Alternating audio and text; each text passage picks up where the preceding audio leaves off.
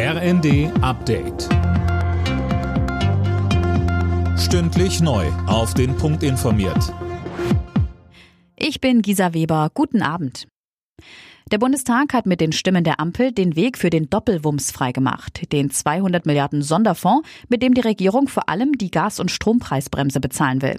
Die Union kritisiert, dass dazu noch nicht alle Details geklärt sind. Sie spricht von einer Blankozusage. Michael Kellner vom Bundeswirtschaftsministerium hielt dagegen. Wir zeigen ja Handlungsfähigkeit in den Zeiten der Krise.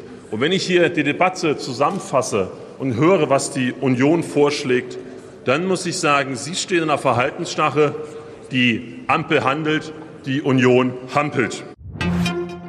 Ohne konkrete Beschlüsse, aber mit einem deutlichen Appell an die Bundesregierung ist die Ministerpräsidentenkonferenz heute zu Ende gegangen. Die Länderchefs wollen, dass die Gaspreisbremse schon zum Jahreswechsel greift.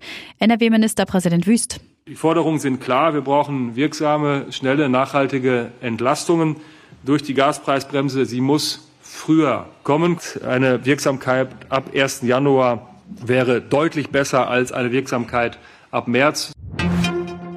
Die EU hat der Ukraine weitere Gelder zugesagt. Im kommenden Jahr sollen 18 Milliarden Euro aus Brüssel fließen, hieß es nach dem EU-Gipfel. Das ist etwa so viel wie in diesem Jahr.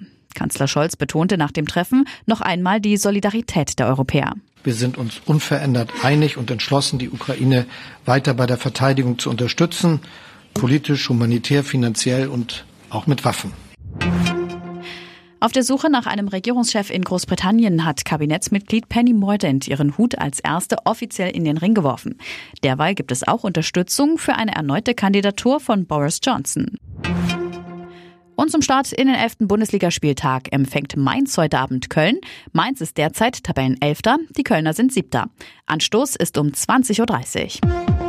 Alle Nachrichten auf rnd.de